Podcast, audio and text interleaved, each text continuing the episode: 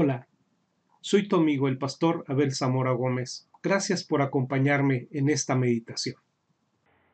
Esta mañana estamos en Lucas capítulo 11, versículo 14, 14 al 23. Y bien, bueno, pues eh, Dios nos permitió concluir ya esta sección de instrucción sobre la oración. Y ahora entramos en una nueva sección que prácticamente corre hasta el versículo número 28. Sin embargo, vamos a, detenernos en el versículo número 23 debido a la extensión del pasaje. Y es casi un hecho, ¿verdad?, que debido a la extensión quizás no podamos cubrirlo en una ocasión, pero nos vamos a introducir. Así que permítame leer el pasaje en esta ocasión eh, escuche por favor lo que nos dice la palabra de Dios. Estaba Jesús echando fuera un demonio que era mudo, y aconteció que salido el demonio el mudo habló, y la gente se maravilló. Pero algunos de ellos decían, por Belcebú, príncipe de los demonios, echa fuera los demonios. Otros, para tentarle, le pedían señal del cielo. Mas él, Conociendo los pensamientos de ellos les dijo, Todo reino dividido contra sí mismo es asolado, y una casa dividida contra sí misma cae. Y si también Satanás está dividido contra sí mismo, ¿cómo permanecerá su reino? Ya que decís que por Belcebú echo yo fuera los demonios, pues si yo echo fuera los demonios por Belcebú, vuestros hijos por quienes los echan por tanto ellos serán vuestros jueces. Mas si por el dedo de Dios echo yo fuera los demonios, ciertamente el reino de Dios ha llegado a vosotros.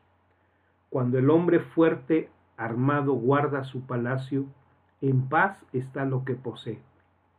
Pero cuando viene otro más fuerte que él y le vence, le quita todas sus armas en que confiaba y reparte el botín. El que no es conmigo, contra mí es, y el que conmigo no recoge, desparrama. Bien, pues eh, interesante pasaje el que estamos nosotros este, viendo en esta, en esta mañana. Y sobre la base de este pasaje, pues quizás estemos de acuerdo con aquellos que dicen que cuando vamos a la Biblia casi nosotros podemos probar cualquier cosa. Aquella declaración del famoso libro de Josh McDowell, Exigencia que demanda un veredicto, pareciera definitivamente contradecirse con lo que es la realidad, porque aún muchas veces la evidencia puede llevar a una diversidad de veredictos. Ahora, esto no quiere decir que la Biblia pruebe todos los puntos de vista, definitivamente que no. La Biblia es un libro que nos presenta la verdad absoluta. Tampoco quiere decir, ¿verdad?, que el cristiano no pueda encontrar respuestas en la Biblia que la persona pueda sostener con confianza, con convicción. Cuando digo esto es para decir que muchos de los que ven la evidencia bíblica realmente pierden el punto de lo que la Biblia nos quiere comunicar, lo que nos quiere enseñar, lo que nos quiere decir. Ahora, la belleza de este texto es que no solo muestra hasta qué punto los hombres hermanos pueden alejarse de la verdad, sino que nos revela por qué razón lo hacen. Aquí hay, verdaderamente pasajes de gran importancia para todos los que buscamos conocer la verdad y para llegar al veredicto que les, la Biblia, eh, la, la evidencia bíblica quiere compartirnos, quiere decirnos. Así que escuchemos, amados hermanos, bien las palabras de este texto, porque si nosotros no lo hacemos, pues eh, puede llevarnos al extravío puede desviarnos de la verdad que la escritura nos quiere comunicar. Pero por otro lado, también este pasaje puede ayudarnos a comprender y a ayudar aquellos que han perdido el punto de vista de Dios. Ahora, a manera de introducción, pues, de toda esta sección que vamos a estudiar, yo quisiera compartirle a usted un bosquejo para que vaya usted visualizando las diferentes partes que vamos a ir abordando. La primera, eh, eh, los primeros tres versículos podemos eh, ver nosotros básicamente el, escenario, el escenario que nos presenta todo el incidente. Y los versículos 14 al 16 es lo que nos van a mostrar las varias respuestas que la gente da a esta experiencia de liberación demoníaca en una persona que el demonio le había producido incluso eh, un estado de mudez. Bien, ese, ese es la primera parte, el escenario. Luego de los versículos 17 eh, prácticamente hasta el 32, vamos nosotros a ver la respuesta de Jesús. La respuesta de Jesús, por un lado, eh, y comprende también varias partes. La primera parte, que es la que estamos considerando en esta mañana, es la respuesta de Jesús a la acusación directa de que él echaba los demonios fuera de los hombres con el poder de Belcebú o de Satanás trata precisamente esa primera parte de enfrentar esta acusación. Pero luego, en los versículos 24 al 26, vamos a ver la respuesta de Jesús a las personas que, pues, ante la situación tratarían de permanecer neutrales. Eh, vamos a ver que, pues, definitivamente eh, aparentemente hay tres opciones frente al acto milagroso de Jesús. La favorable, de reconocer que el poder de Dios es el que estaba actuando en esta situación. La contraria, evidentemente, de que pues el, el Señor estaba haciendo las cosas por el poder de Satanás y la que pudiéramos llamar una posición media que ni a favor ni en contra. Y usted sabe que en el mundo hay ciertamente muchas personas que asumen esa posición. Pero eh, Jesús va a abordar en los versículos 24 al 26 este asunto de la neutralidad. Luego eh, los versículos 27 y 28 nos van a mostrar eh, el caso de una mujer que realmente perdió, perdió de vista completamente el significado de este milagro. Y, también nosotros vemos en el mundo a personas que frente a los hechos que nos presentan la escritura definitivamente se van completamente por otro lado. Viene a mi mente, por ejemplo, el caso de aquellos que pretenden demostrar incluso a la luz de la escritura la eh, existencia, ¿verdad?, de los extraterrestres, de los marcianos, de, seres eh, finalmente de otros planetas. Definitivamente tales personas pierden, pierden el punto. Así vamos a ver que en este pasaje hay una mujer que nos presenta esta característica. Luego, en los versículos 29 al 32, vamos a ver también a un grupo de personas que exigen más pruebas buscando una señal. Y finalmente los versículos 33 al 36 de este Evangelio de Lucas capítulo 11 nos van a mostrar el verdadero problema. El verdadero problema no está en la evidencia. El verdadero problema está en el ojo con que se ve. Y si el ojo es malo, pues lo que hay dentro del corazón, este es malo. Entonces, eh, pues esto es eh, lo que podemos nosotros ver en este, en este pasaje. Y, bueno, les deseo a ustedes que eh, también, aparte de que cada persona pareciera tener la oportunidad de probar lo que quisiera utilizando la misma Biblia, otra de las cosas que nosotros vemos en el mundo de hoy es que se concibe a nuestro mundo como un mundo de color gris.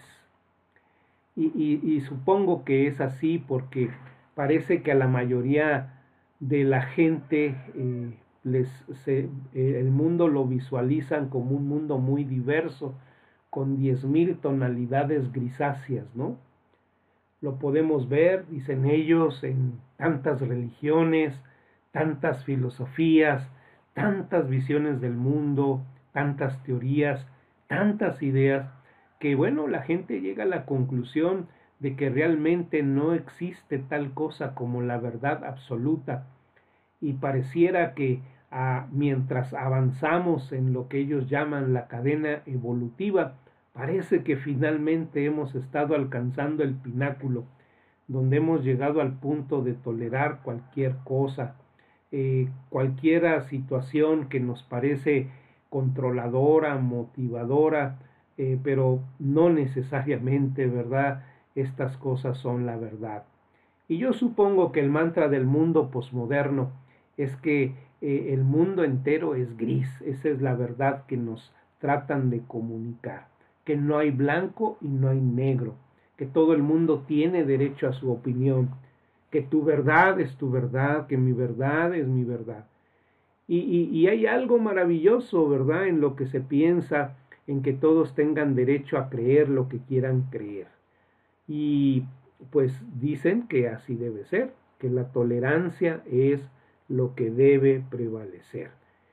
Creo que nos sentimos más cómodos que nunca, ¿verdad? Con la con noción de que este espectro de conceptos es legítimo, es beneficioso, es correcto, sea cual sea el derecho.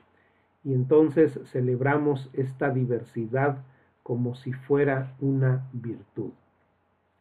Y hermano, eh, quiero decirle a usted que esto no es sino algo que está completamente alejado de la realidad. Nadie puede estar más equivocado que esta perspectiva.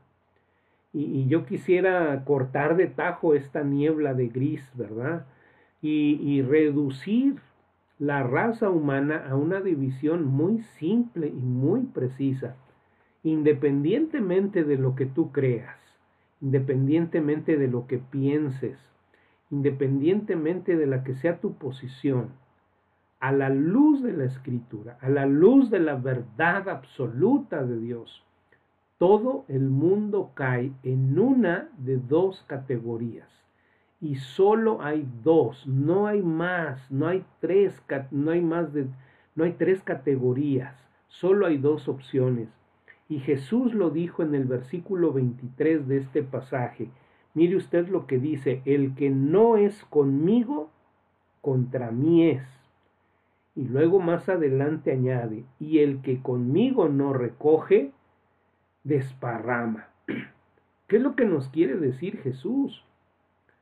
O estás con Él y contribuyes a su reino y lo reconoces como el Padre Celestial y estás de acuerdo en que su voluntad en la tierra debe ser hecha como se hace en el cielo, o estás en contra de Él, luchando contra su reino o haciendo todo lo que es contrario a su voluntad.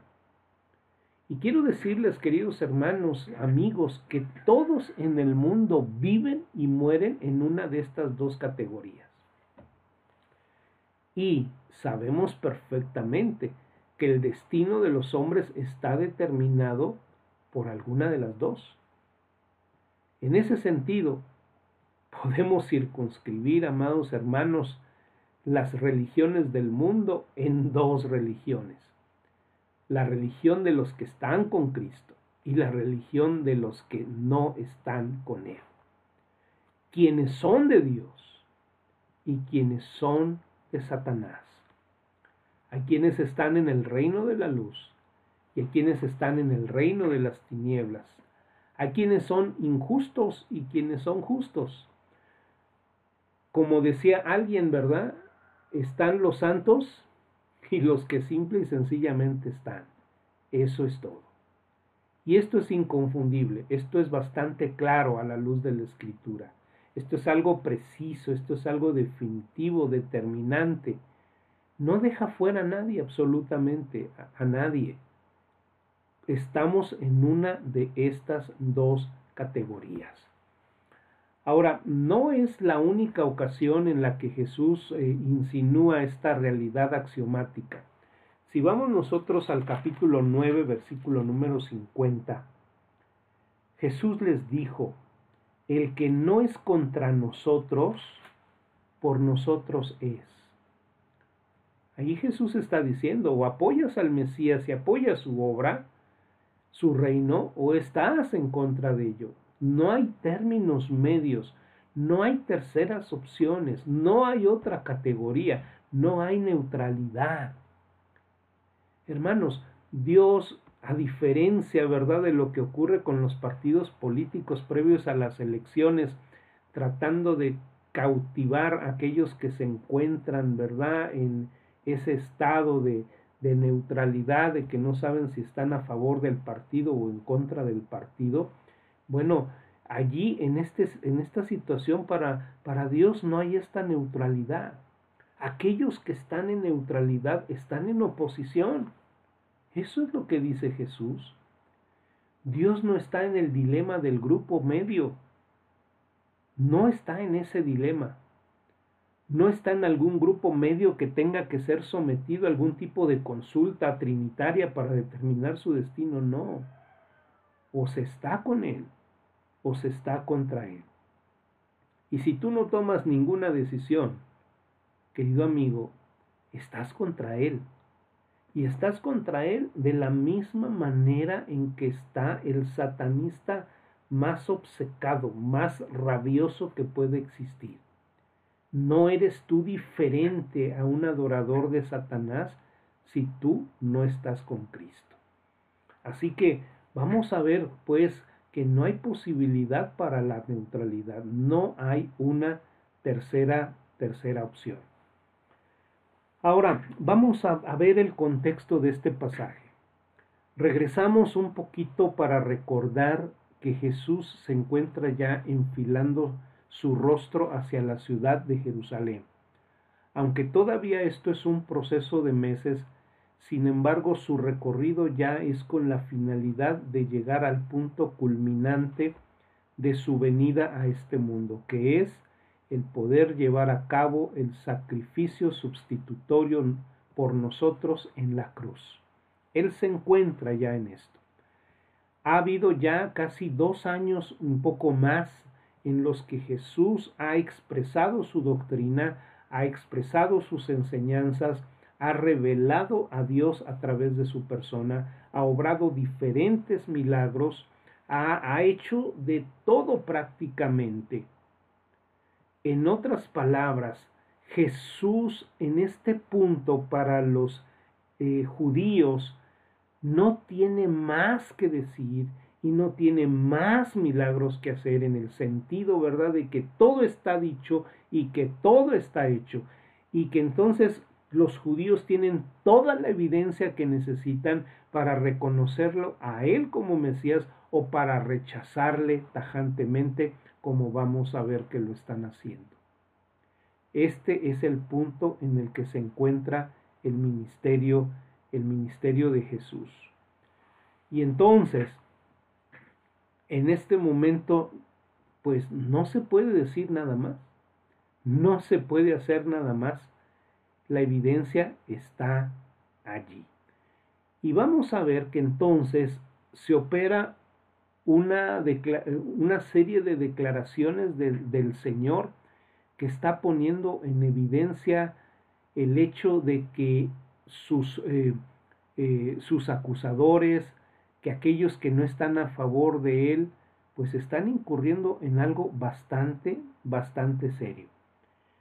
Dice el verso, por ejemplo, más adelante vamos a leer en el capítulo 11, versículo número 29. Esta generación es mala, demanda señal, pero señal no le será dada sino la señal de Jonás. Luego, más adelante, en el versículo número 39, vamos a ver cómo Jesús acusa a los fariseos y les dice, vosotros los fariseos limpiáis los de fuera del vaso, pero por dentro estáis llenos de rapacidad y de maldad. ¿Ves cómo ya las palabras de Jesús son literalmente condenatorias?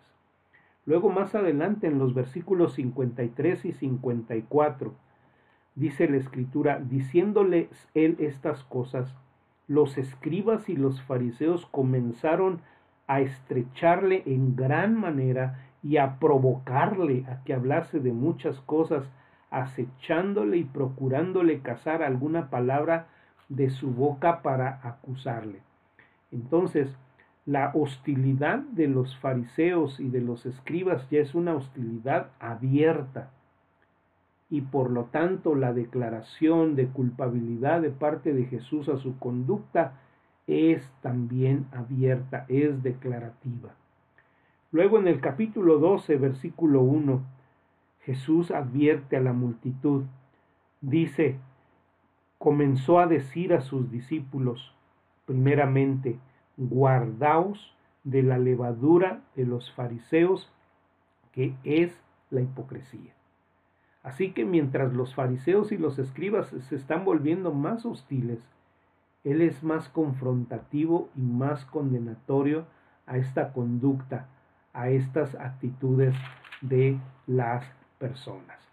Ahora, con eso en trasfondo, vamos al versículo número 14, por favor. Les decía que en esta mañana solamente nos estamos introduciendo en este pasaje.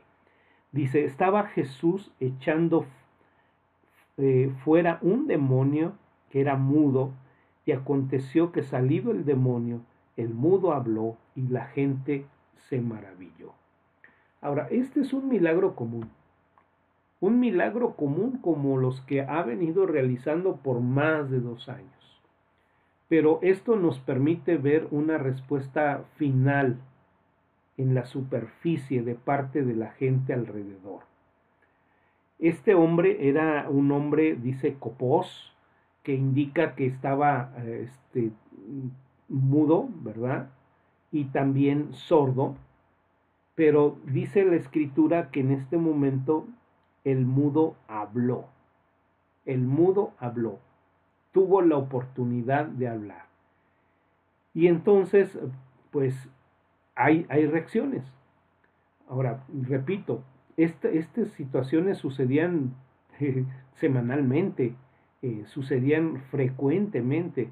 Si nosotros regresamos este, eh, al capítulo 7, versículos 20 al 22, eh, cuando, Jesús, cuando Jesús responde a, la, a, la, pregunta que le envió Juan el Bautista, pues él le dijo que le dijeran a Juan que los, las personas que no veían podían ver, que los que podían, no podían oír ahora oían, y que los muertos eran resucitados. Entonces, esto era un asunto de todos los días. Pero vamos a ver las reacciones.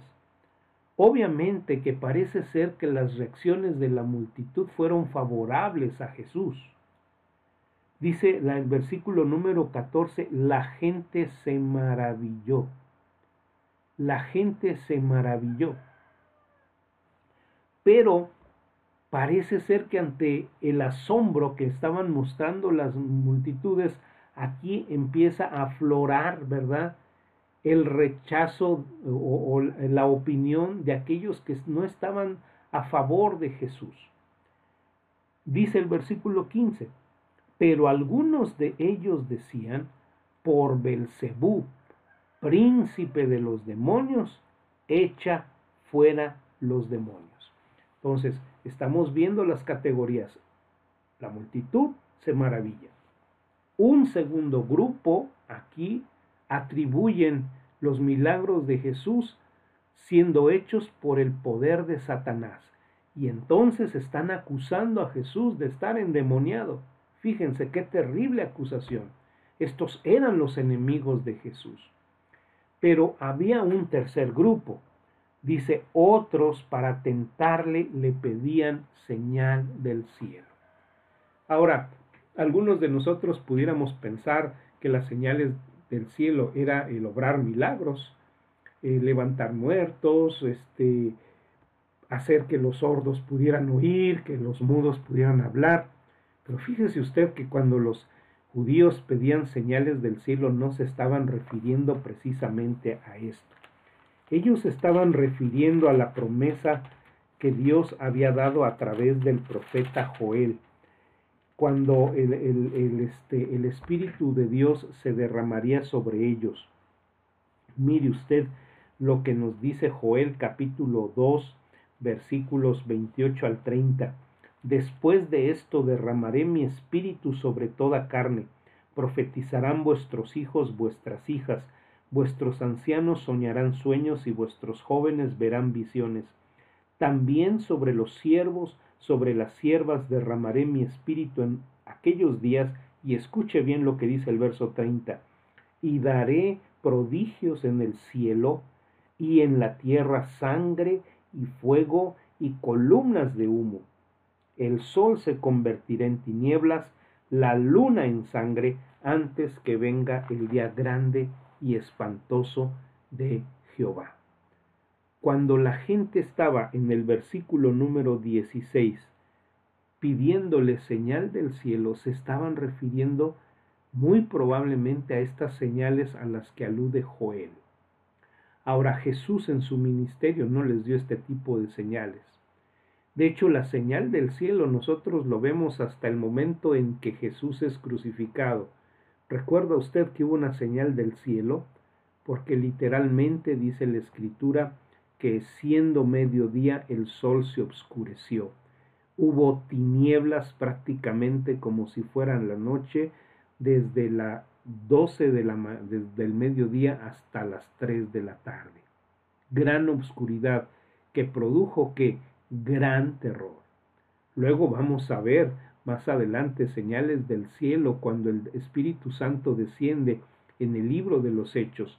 Pero aquí, aquí Jesús no está dándole a la gente la oportunidad de tener estas señales del cielo. ¿Por qué? porque las evidencias que Él está dando a través de las señales y a través de los milagros que ha hecho son suficientes para que la gente pudiera reconocer en Jesús al Mesías enviado por Dios. Ahora, tres grupos diferentes, tres grupos de personas. Un, un lado, una multitud y no digo que estuviera convencida. Está simple y sencillamente maravillada, asombrada. Otro grupo que es un grupo reacio. Y otro grupo que muestra cierto dejo de incredulidad pidiendo algo más. Nota cómo los tres grupos finalmente vienen a ser uno mismo. Están en incredulidad no basta maravillarse de Jesús.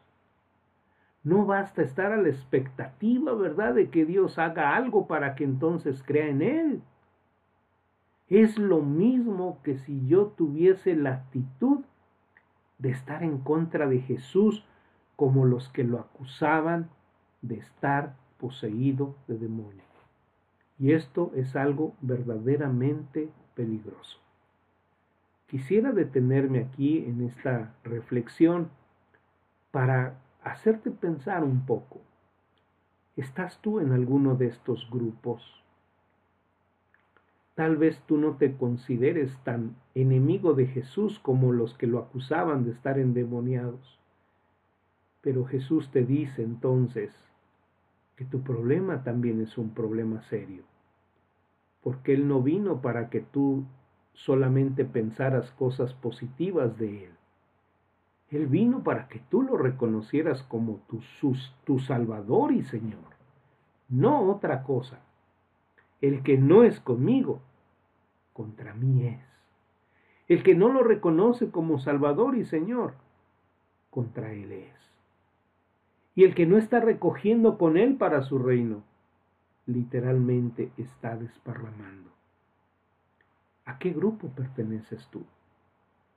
De verdad que yo espero en el nombre de Jesús que la palabra de Dios esté produciendo en ti hambre de Dios para conocer la verdad y poder llegar a ese convencimiento pleno de la persona de nuestro Señor Jesucristo.